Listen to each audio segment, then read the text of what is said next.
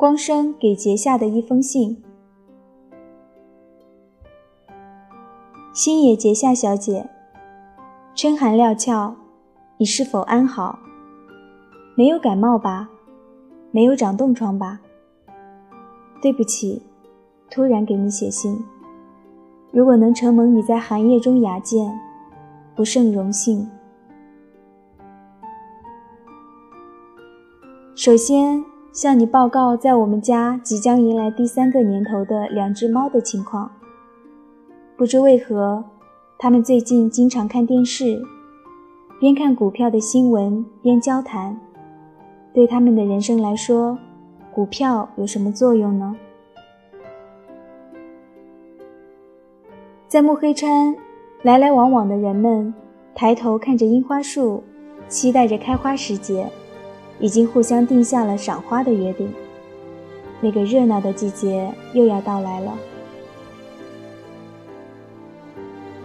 昨天我梦到你了，梦见你抱着好多气球，你把无数个气球吸在我和你的身上，我和你被气球带起飞上了天空，俯瞰着木黑川，发现马蒂尔达和巴索在抬头看着我们，上元夫妇抱着小婴儿朝我们招手，我只能被气球带着随风飘荡。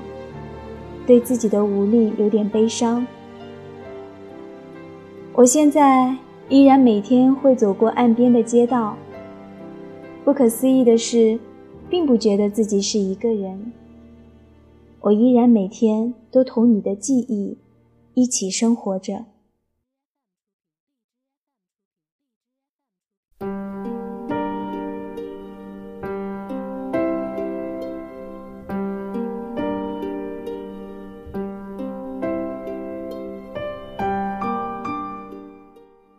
你经常在浴室里唱的歌，静静的，静静的握起你的手，握起你的手，这样开头的歌，这样的场景。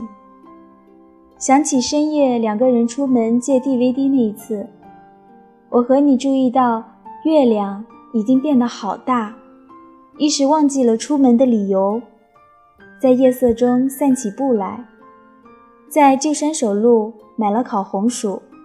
掰成两半之后，发现大小相差悬殊，于是猜拳决定着吃着红薯，笑着牵着手。我说要结婚，你的嘴巴被红薯塞得满满当当的，含糊不清地回答了我。这样的开始，这样的场景。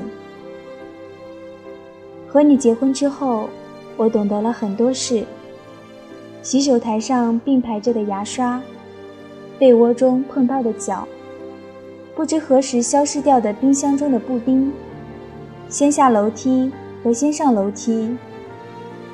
恋爱总有一天会变成生活，生活会变成喜悦。穿错了女生袜子出门，发邮件来拜托我录的电视节目，抓背，做噩梦了，相互依偎。另一位父亲。另一位母亲，另一个家乡，家乡寄来的装在蜜橘箱子里的白菜，由生活演奏的音乐，在生活中相互传达的故事。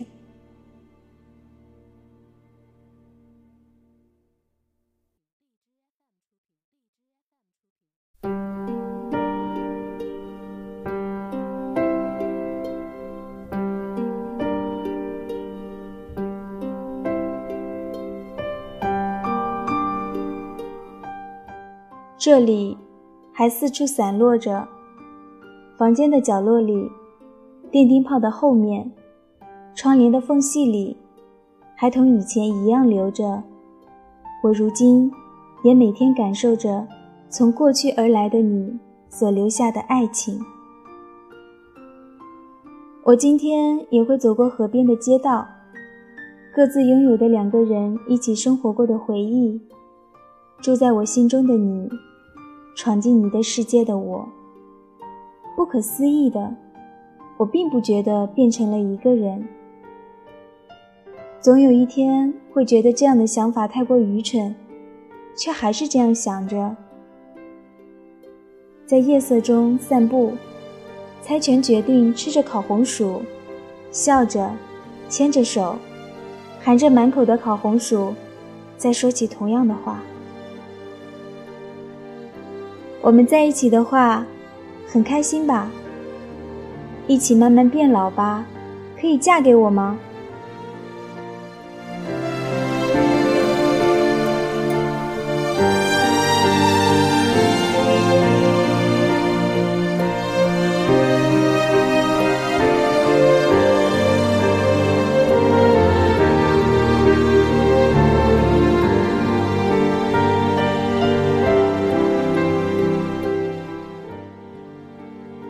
二零一四年二月八日，我在慕黑川岸边的旧公寓，和两只猫一起，等待着春天的来临。